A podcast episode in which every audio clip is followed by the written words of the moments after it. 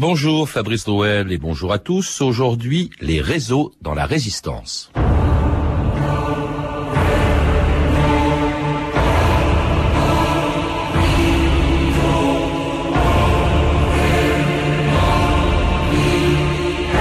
On ne s'appuie que sur ce qui résiste. Sénèque.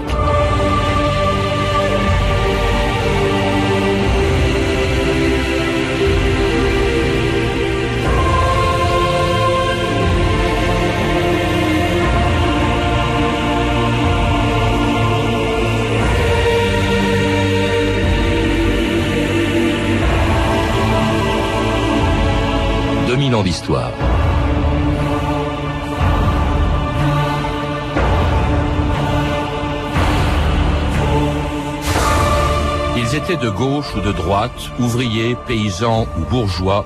Certains croyaient au ciel et d'autres n'y croyaient pas, mais ils avaient en commun le même idéal. Pendant plus de quatre ans, refusant l'armistice de 1940, ils ont pris des risques insensés pour chasser de France les troupes d'occupation allemandes. Les uns dans des mouvements de résistance comme Combat, Libération ou Franc-Tireur, les autres dans ce qu'on appelait des réseaux qui avaient des objectifs militaires, le renseignement, le sabotage, les liaisons avec l'Angleterre, les parachutages et l'évasion des prisonniers de guerre. Ils appartenaient à cette armée des ombres, comme l'a appelé Joseph Kessel, et qui, dans la clandestinité, a largement contribué à la défaite de l'Allemagne, à la libération de la France et à la lutte à laquelle les appelait un général de brigade encore à peine connu en juin 1940. Beaucoup de Français n'acceptent pas la capitulation ni la servitude pour des raisons qui s'appellent l'honneur, le bon sens, l'intérêt supérieur de la patrie. Moi, général de Gaulle, j'invite tous les Français qui veulent rester libres à m'écouter et à me suivre. Vive la France, libre, dans l'honneur et dans l'indépendance. Rémi Coffer, bonjour. Bonjour. C'était le général de Gaulle en juin 40 et les débuts d'une résistance dont on a souvent du mal à raconter l'histoire. D'abord parce que par définition, elle était clandestine et ensuite parce qu'elle regroupait des réalités tellement différentes que plutôt que de parler de la résistance, on devrait dire plutôt les résistances et parmi elles deux types d'organisations de résistance, ce qu'on appelait les mouvements et puis il y avait les réseaux. Dans votre dernier livre, vous parlez d'un réseau imaginaire, le réseau Bucéphale. C'est un roman mais qui se fonde sur une réalité, sur la réalité de ce qu'étaient ces réseaux mais avant d'en parler, j'aimerais que vous nous rappeliez justement la différence entre mouvement et réseau, Rémi Coffer. Alors la différence entre mouvement et réseau, les mouvements, ce sont des grandes structures généralistes à vocation politique, mais aussi militaire, puisqu'ils secréteront des, des ailes militaires. Les réseaux, ce sont des structures spécialisées, euh, beaucoup moins nombreuses, et qui ont euh, vocation, par exemple, comme mon réseau bucéphale, à faire de renseignement, ou à faire de l'action, du sabotage, ou les filières d'évasion. vous voyez, ce sont des structures beaucoup plus spécialisées et de taille beaucoup plus restreinte, c'est-à-dire quelques centaines, euh, au maximum 1500 personnes, alors que les, les mouvements ont regroupé euh, beaucoup plus de monde. Et dans les réseaux aussi, on ne parle pas, on ne fait pas de politique, et pourtant, d'ailleurs, on, on, on, le comprend très vite dans votre livre aussi, dans ce roman, Le réseau bucéphale, euh, mais c'était vrai dans l'ensemble des réseaux, les membres sont d'origine politique, sociale, de conviction religieuse ou, d'absence de conviction religieuse. Enfin, ils sont très différents. Ce qui frappe, d'ailleurs, c'était vrai aussi pour les mouvements, c'est la variété euh, du recrutement. Ah bah c'est impressionnant. Hein. Ça c'est c'est le, le, miracle de la résistance, c'est-à-dire que des des Français qui éventuellement se seraient détestés dans les années 30, se seraient haïs euh, parce qu'ils étaient de bords politiques opposés, euh, se reconnaissent de manière presque immédiate, sympathisent et je dois dire que pour avoir euh, beaucoup travaillé sur les questions de résistance, les amitiés de résistance c'est dur comme du rock. Mmh. Euh, et ça va au-delà des clivages politiques. Oh, tout à fait. C'est c'est c'est des gens se rendent compte tout simplement, je vous dis, qu'ils se seraient passés à tabac pour ne pas dire plus euh, cinq ans auparavant, et ils se demandent mais pourquoi? D'ailleurs, j'ai deux personnages, un monde de femmes qui se disent mais on se serait haï avant la guerre, pourquoi? Il y avait des sympathisants du Front Populaire, il y avait des communistes, il y avait aussi un ancien cagoulard d'extrême droite qui était Lustano Laco du réseau Alliance. Oui, oui, oui, tout à fait, euh, qui a été euh, suppléé après quand il est tombé par euh, Marie-Madeleine Fourcade. il y a effectivement des gens qui venaient de l'extrême droite cagoulard, des gens qui venaient de l'extrême gauche communiste, des gens qui avaient été Front Popu, des gens qui avaient été anti-Front Popu. c'est c'est une disparité et au fond c'est c'est une miniature de la France, si vous voulez, parce que vous avez toute la France, mais disons en plus petit. Toute la France et tous les sexes, parce qu'il y avait des hommes, mais vous en avez mentionné une, mais il y en a eu d'autres, des femmes, hein, comme Germaine Tillion, membre d'un des tout premiers réseaux de résistance, un réseau d'évasion, le réseau du Musée de l'Homme. En réalité, le réseau Musée de l'Homme a commencé, comme n'importe quelle rivière, par une multitude de sources. Nous avions, nous, organisé d'abord des étapes. Il fallait loger les prisonniers. Il fallait les nourrir, il fallait leur faire des faux papiers, il fallait leur trouver un passage sur la zone de démarcation. Alors tout ça, c'était ce qu'on appelle vraiment une filière. Telle source, elle a une ligne d'évasion, mais ensuite elle ne sait pas quoi faire de ses prisonniers. Telle autre, elle a une filière. Bon, mais elle, prend les prisonniers qui arrivent. Alors il faut rebrancher tout ça. C'est ce qu'on appelle un réseau. Combien de gens avez-vous en tout embarqué pour Gibraltar? Et deux officiers canadiens des commandos de Dieppe, trois nouveaux gars de la RAF tombés en parachute, et deux Belges condamnés à mort par les Allemands. Alors Le pêcheur vous attendra à partir de minuit. Il a un grand bateau, il peut emmener tout le monde dans un seul voyage. Madeleine, la fille de la maison, vous conduira à l'endroit, à travers champs pour éviter les rondes. Très bien.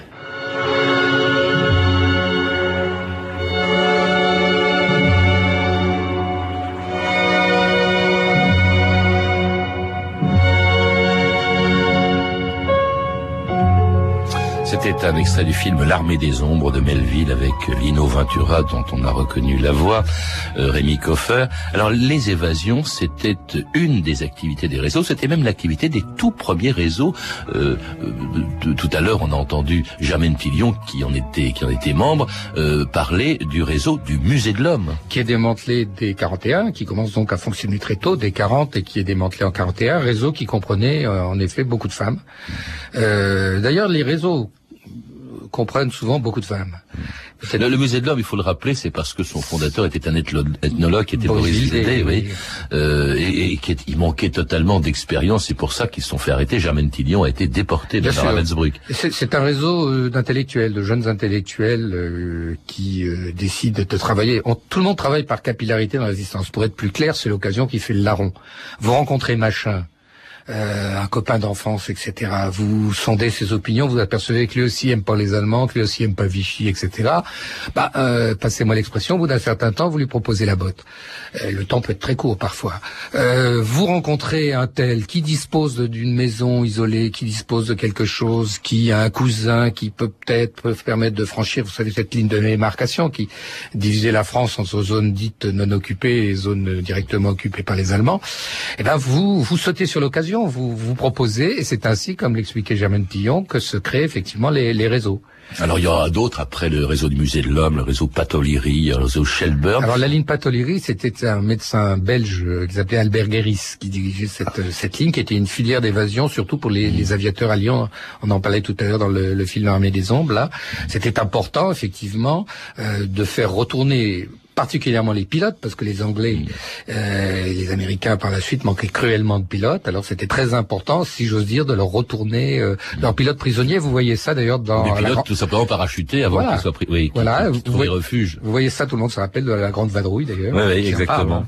Alors justement, ces, ces, évadés de France, comme on les appelait, c'était pas forcément des prisonniers de guerre, on les appelait d'ailleurs des colis. Hein, je crois, c'est comme ça que c'est comme ça que les, les, membres des réseaux, les résistants surnommaient leurs colis. Il y avait aussi des, des agents brûlés, hein, des agents de la résistance qui, qui, devaient absolument partir parce qu'ils étaient reconnus, des volontaires aussi très importants pour la France libre, euh, des réfugiés menacés par des persécutions, et puis alors des filières différentes. Il y avait quelles étaient les routes par lesquelles on faisait évader ces gens-là? Alors, les colis, comme on disait. Voilà, alors les, colis, euh, tant que la zone euh, sud de la France a été non occupée, c'est-à-dire sous la domination de Vichy, mais pas directement des Allemands, on a pu utiliser les côtes euh, quand les Allemands sont arrivés à la fin 42, ça a été beaucoup plus difficile, donc les côtes méditerranéennes. Pour l'Afrique du Nord, Euh, une, les autres filières passaient évidemment par l'Espagne. Alors il fallait avoir des passeurs. Et puis en Espagne, une fois qu'on était en Espagne, on aboutissait souvent dans les, les tôles de Franco et on y restait souvent assez longtemps. Et puis les autres filières euh, pour sortir, c'était ce que j'ai mis en couverture de ce livre, ces petits avions qui atterrissaient euh, la nuit, les Lysander, qui est un petit avion qui atterrissait sur 200 mètres, donc c'est un vrai miracle. Donc euh, qui pouvait emporter deux voire trois passagers. Il y en avait qui descendaient, d'autres qui montaient. Le courrier, ils emportaient également le courrier, ils franchissaient euh, la Manche. Et puis il y avait également des bateaux. Je, raconte assez en détail une, ce qu'on appelait une opération maritime. Vous savez, il y avait toute une flottille de la Royal Navy, il y avait toute une flottille, la flottille N51, qui était composée de bateaux. Euh, pour, pour donner une image, le, le, haut, c'est un chalutier, et sous la ligne de flottaison, elle était sur hors-bord. C'est très puissant, ça peut aller très vite, etc. Il y avait quand même euh, une infrastructure. Et tout ça grâce à ces réseaux d'évasion très cloisonnés pour des raisons de sécurité, on s'en doute, et sans rapport d'ailleurs avec d'autres types de réseaux, comme le réseau de renseignement Alliance, auquel appartenait une autre femme, une grande résistante, Marie-Madeleine Fourcade, qui m'avait raconté en 1990 les activités de son organisation. Nous avons choisi d'être un réseau indépendant, travaillant en France et commençant par ce qui était le plus nécessaire à l'époque, le renseignement. Euh, il s'agissait que de savoir où était l'ennemi et comment on pouvait communiquer les renseignements à ceux qui les utiliseraient pour lui faire la guerre. Grâce au poste émetteur, nous pouvions, dans l'heure ou dans la journée, envoyer l'urgence. C'est-à-dire que quand un sous-marin allait quitter Brest dans les 24 heures, les Anglais savaient tout de suite. Capitaine Ferdi Rodriguez, de l'intelligence service. C'est à mon avis euh, l'arme secrète, mais la plus dangereuse, parce que vous vous faites radiogoniométrer très facilement. Ouais, j'ai toujours, je pensais toujours qu'il y avait deux façons d'être arrêté en France, soit par délation, soit d'être radiogoniométré par les services allemands qui étaient des services extrêmement perfectionnés. Et les, les instructions en Angleterre étaient justement de faire des, des, des émissions extrêmement courtes et variées en tant que longueur d'onde. Qu'est-ce que c'est? Une voiture de goniométrie, vous repérez la radio. Foncez, foncez, foncez radio Les Allemands sont là. Dans le grenier, tout là-haut. C'est la première transmission La cinquième, en trois jours. Vous avez eu de la chance. Je ne savais pas qu'ils avaient du matériel aussi perfectionné. Et ben maintenant, vous le savez un extrait du téléfilm d'Yves Boisset, Jean Moulin, Jean Moulin dont effectivement les radios ont failli se faire arrêter plusieurs fois. C'était l'activité la plus dangereuse dans ces réseaux, Rémi Coffer, être le radio. C'était. Oui, on, donnait à Londres, on donnait une durée de vie euh, euh, statistique de six mois. C'est-à-dire qu'au bout de six mois, vous, théoriquement, vous faisiez prendre. Donc, euh, il fallait avoir vraiment le cœur bien accroché pour faire ce travail. Alors, la radio Gogno dont on parle, c'est un système très simple. Vous avez trois euh, station réceptrice allemande.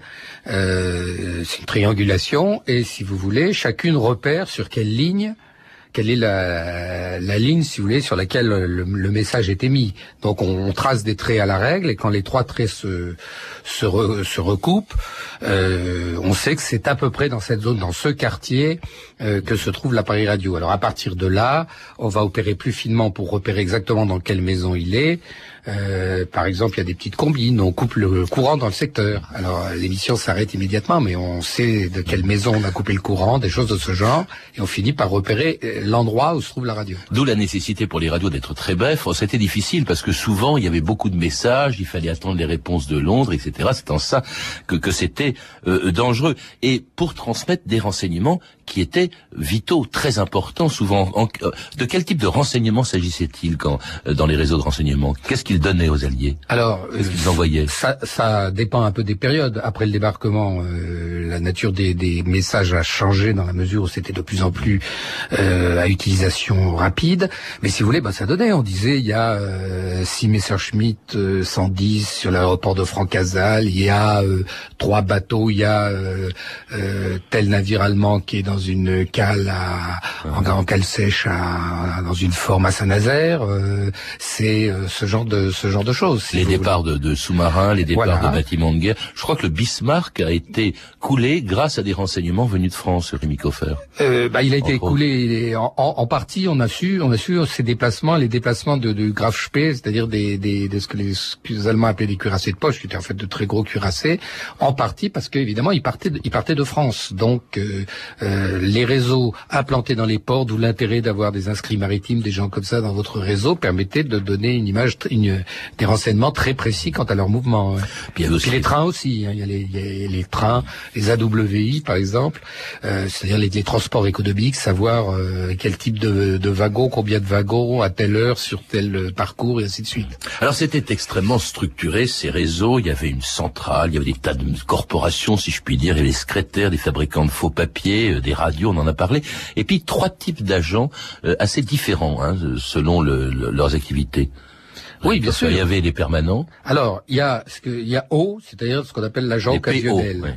O, c'est quelqu'un qui rend service à la résistance de temps en temps, quelqu'un qui prête un logement, quelqu'un qui porte des messages, quelqu'un qui porte des renseignements. Euh, il y avait ensuite P1. Alors P1, c'est quand vous consacrez euh, la, la majorité de votre temps à la résistance, mais vous avez encore euh, votre métier ou votre fonction euh, habituelle. Et puis P2, en gros, c'est que vous êtes grillé ou que vous êtes un grand chef, et à ce moment-là, vous êtes complètement permanent. Vous consacrez tout votre temps à la résistance, et il faut que la dite résistance su- subvienne à vos besoins ne serait-ce que euh, par peur que simplement vous, vous soyez retourné, vous soyez obligé de vendre la mèche parce que vous crevez de faim. Donc, euh, Ah, Alors justement, euh, il faut subvenir aux besoins des permanents. Qui y subvient? Parce que effectivement, il y avait plusieurs sources. Il dépendait de plusieurs euh, de, de plusieurs commandements, si je puis dire, Rémi Coffer. Et il y en avait une, par exemple, c'était le cas euh, de, du réseau Alliance de Marie-Madeleine Fourcade, de Lustanolaco, euh, qui dépendait directement des Anglais. hein. il, il dépendait, oui, du commandeur Crane. Euh, de son vrai nom Kuhn, qui euh, était un, un officier du SIS, Secret Intelligence Service, c'est-à-dire de l'intelligence service. Tout à fait, oui. Mais euh, d'autres... Il y avait quelqu'un aussi qui a compté pour beaucoup, c'était le colonel anglais Buckmaster. Alors, Buckmaster, Maurice Buckmaster, c'est un peu différent. Ce sont des réseaux du SOI qui sont des réseaux euh, tournés vers l'action et le sabotage. Le SIS, c'est l'intelligence service, donc qui sont dans le renseignement. Et puis il y avait euh, les réseaux euh, qui dépendaient des Français de Londres, qui dépendaient du Bureau central de renseignement et d'action, qui est le service secret du général de Gaulle, le CRA. Et puis quand euh, les, les forces françaises se sont installées à Alger, euh, eh bien il y a eu les réseaux dépendants. Bon, là, il y a eu un peu de tirage parce qu'il y avait la querelle Giraud de Gaulle, mais enfin euh, il y avait un certain nombre de réseaux de plus en plus importants qui étaient euh, contrôlés par euh, des Français. Et à ce Le BCRA, faut le rappeler, était, était dont le patron était le colonel de Vavrin, dit Passy. Hein, Dit Passy, oui, on n'est pas loin ici de la station de métro Passy, tout à Il y fait. avait souvent des noms de stations de métro d'ailleurs. Oui, oui, oui, mais les premiers Français de Londres se sont donné des, des noms de stations de métro. euh, Les Corvisards, avait- Corvisards, Barbès, euh, etc. Oui, tout à fait.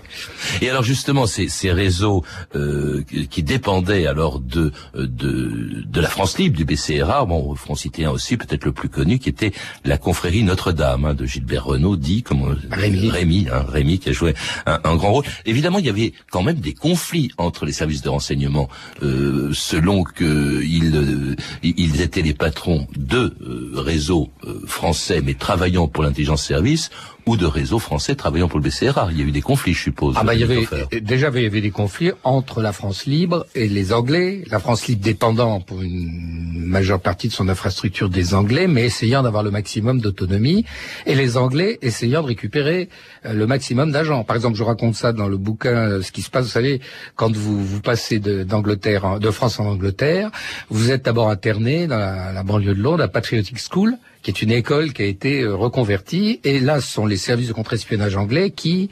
euh, vous passent au crible pendant des heures, des heures et des heures avant de décider que vous êtes clean et que vous pouvez faire ce que vous, euh, ce que vous, voulez. Mais ce que vous voulez dans l'intervalle, naturellement, ils ont toujours proposé euh, la- aussi la botte, c'est-à-dire de passer au service des Anglais. D'où de nombreux conflits, parce qu'il y a des résistants nombreux qui arrivent à Londres, on leur dit mais ça serait bien de travailler pour nous, puis c'est mieux, puis on a plus de moyens, Ah puis oui. c'est plus efficace. Et bon, beaucoup disent non, je ne veux travailler que pour la France avec des Français, ou pour la Belgique avec euh, des Belges, et ainsi de suite.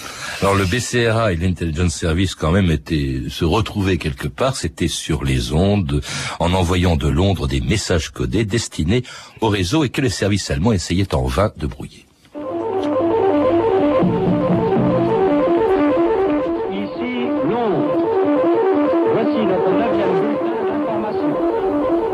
Veuillez écouter tout d'abord quelques messages personnels. Les girafes ne portent pas de faux col. Clémentine peut se curer les dents. Andromaque se parfume à la lavande. Le facteur s'est endormi. Ces messages personnels que la BBC diffusait tous les soirs pendant la guerre ont longtemps intrigué les Français qui en cherchaient vainement les clés. Mais j'ai demandé au colonel Buckmaster, un des chefs des services britanniques, de le préciser une fois de plus. Ah, ces fameux messages personnels. Alors je vais vous l'expliquer, c'est très simple. Ils n'avaient pas de sens à soi. C'était des messages qui étaient arrangés avant le départ de nos officiers. Et nous sommes, nous nous sommes arrangés avec lui que quand il entendait ce message-là, ce soir-là, il y aurait un parachutage, ou bien on se servait des messages pour annoncer l'arrivée de quelqu'un et pour faire du sabotage des usines qui travaillaient pour les Allemands. C'était le colonel Buckmaster au micro d'André Gillois en 1973, alors qu'il parle d'une autre activité qu'on n'a pas encore évoquée. Vous en avez dit un mot, mais je voudrais que vous précisiez, Rémi Coffer, c'est l'action. Ce sont les sabotages, euh, effectivement, et qui ont joué un rôle de plus en plus important au fur et à mesure que la guerre avançait. Bien entendu. Et c'était en effet la spécialité de, du service que euh, dirigeait le major Buckmaster, qui était euh, le Special Operation Executive, SOI, euh, pour lequel travaillaient de nombreux Français ou de nombreux résistants des, des pays européens. Alors là, c'est euh, le sabotage des usines, le sabotage des, des, voies ferrées à certains endroits, le sabotage des installations, des gares, des, des aéroports, etc. Donc, euh, c'est activité de sabotage était euh, dirigée depuis Londres parce que Londres avait un espèce de, plan stratégique en tête des, installations à saboter. Et, ce plan stratégique, c'était le résumé des renseignements que recueillait Londres sur comment était organisée la, présence allemande en France, où, quand, comment, etc. Puis il y avait aussi l'envoi, évidemment, des armes vers les maquis. Ce sera très très important, évidemment, euh, en, en, 1944, le repérage euh, des terrains. En tout cas, des sabotages qui mettaient en rage les Allemands le gouvernement de Vichy et son ministre de la propagande, Philippe Henriot. Près de Chalon-sur-Saône, un train de marchandises a déraillé à la suite d'un acte de sabotage commis par un groupe terroriste. Le rapide de Nice, survenant à vive allure quelques instants plus tard, sortait des rails. On compte 39 morts. Je ne cesse de vous répéter que la France est régulièrement la seule victime d'une folie de destruction à laquelle tant de Français ont longtemps applaudi. Quand un sabotage fait sauter un transformateur, coupe un câble transporteur d'énergie, ce sont les ouvriers français qui chauffent. Ce sont les ménagères françaises qui manquent d'électricité. Ce sont les artisans français qui voient s'arrêter leurs outils. Et quand ces jours-ci, tournant votre commutateur, aucune lumière n'apparaîtra.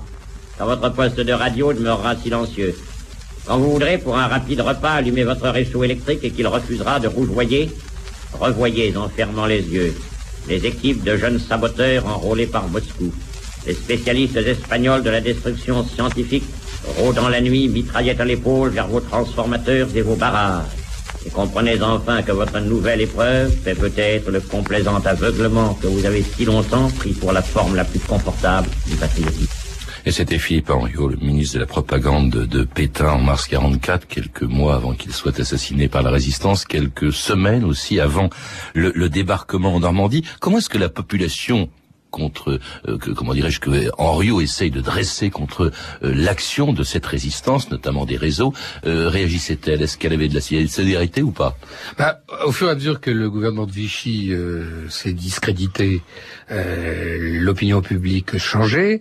je crois que les, les gens, ce qui leur faisait plus peur, c'était les bombardements. Mmh euh, que les sabotages, parce que le sabotage c'est quelque chose de ciblé, fait par une petite équipe. Et dans certains cas, euh, le cas des, des usines Peugeot, il y a eu euh, un arrangement direct entre la, la, la direction et des, des, des, agents euh, britanniques. On leur a dit bon, vous comprenez, à chaque fois que vous bombardez, c'est les ouvriers, parce que vous aviez toujours des cités ouvrières ou, autour des usines.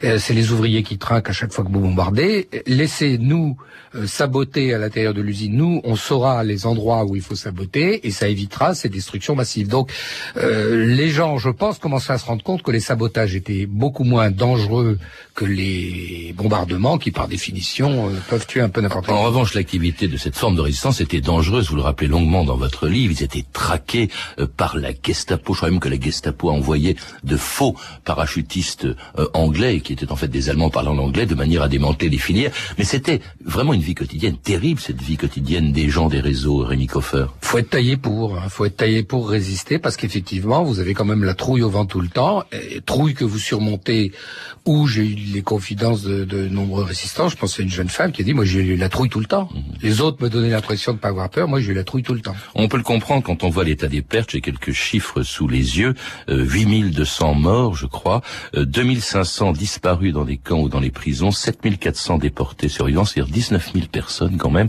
Et est-ce que le bilan était à la hauteur de, de ces pertes? Par exemple le rôle, on dit que le rôle qu'ils ont joué en Normandie était essentiel, Rémi Coffer. Ah bah c'est capital. Il n'y aurait pas eu de débarquement euh, allié s'il n'y avait pas eu de euh, renseignements émanant de la résistance, tout bêtement parce que les alliés n'auraient pas su euh, où ils mettaient les pieds et ni les Américains ni les Anglais ne se seraient engagés sur un terrain, une terre inconnue. Donc euh, sans renseignement, ils n'auraient jamais débarqué. Ça c'est tout à fait clair. C'est vraiment l'honneur des réseaux de de la résistance d'avoir joué cette euh, cette part majeure dans dans le débarquement. Tous les détails, je crois effectivement du mur de l'Atlantique étaient connus. Puis ils ont joué aussi un rôle au moment du débarquement. Je, suppose aussi et dans l'action qui a été menée à l'arrière des plages, à l'arrière des troupes allemandes. quel a été l'avenir ensuite de ces réseaux, des hommes de ces réseaux, Rémi Coffer? Qu'est-ce qu'ils sont devenus après la guerre? Parce qu'on en parle beaucoup moins, en fait, des hommes ou des femmes. On en parle beaucoup moins que des membres des importants qui ont, ont fait de la politique, des mouvements. Euh, oui, souvent ils ont joué un rôle moins important. Enfin, vous citiez tout à l'heure Marie-Madeleine Fourcade qui a continué à avoir une activité euh, politique euh, gaulliste, euh, qui est un des artisans du retour du, du général aux affaires en 58. Mais beaucoup de gens des réseaux sont retournés à leurs activités habituelles, leur travail d'avant, sans demander grand-chose. Euh, beaucoup ont joué un rôle, euh, un peu comme euh, Fourcade, dans le retour de De Gaulle en 58. C'est souvent ignoré, mais les... il y a des tas de réseaux qui se réactivent. Parce qu'un réseau, c'est une petite famille. Un mouvement, c'est une très très grande famille. Un réseau, c'est une petite famille. Donc, vous allez éventuellement sonner à la porte d'un vieux copain en lui disant, dis donc, il faut faire quelque chose. Cette guerre d'Algérie, ça n'en finit pas. faut que le général revienne. Ah oui, ils ont continué. En ah, ça, ça s'est réactivé à ce moment-là beaucoup. Oui. Hmm.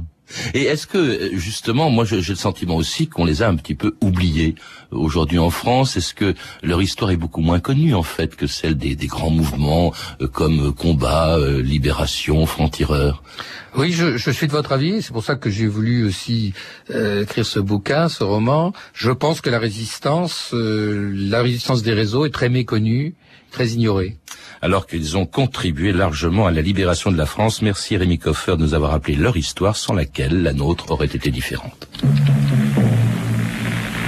Ici, Londres. Les Français parlent aux Français. Veuillez écouter tout d'abord quelques messages personnels. Les sanglots longs des violons de l'automne blessent mon cœur d'une langueur monotone. This is the day and this is the hour. The sky is lightning. lightning over the coast of Europe as we go in. And it's a great day. La bataille suprême est engagée. Après tant de combats, de fureur, de douleur, voici venu le choc décisif. Allô BBC, ici Pierre Lefebvre, qui vous parle de Normandie. Je rappelle que mon invité Rémi Coffer est l'auteur d'un roman historique, Le réseau bucéphale, publié aux éditions du Seuil. Vous avez pu entendre des extraits des films suivants. L'armée des ombres, disponible en DVD chez Studio Canal. Jean Moulin, d'Yves Boisset, disponible en DVD chez France Télévisions. Et également des témoignages, vous avez entendu, des témoignages enregistrés lors de l'émission Les Premiers Résistants, diffusée sur France Culture le 25 août 1988. Toutes ces références sont disponibles par téléphone au 32 30, 34 centimes la minute ou sur franceinter.com. C'était 2000 ans d'histoire. Merci à Antoine Viossa et Ludovic Asselot, Claire Destacan, Emmanuel Fournier et Léna Le qui est notre réalisatrice Anne Comilac.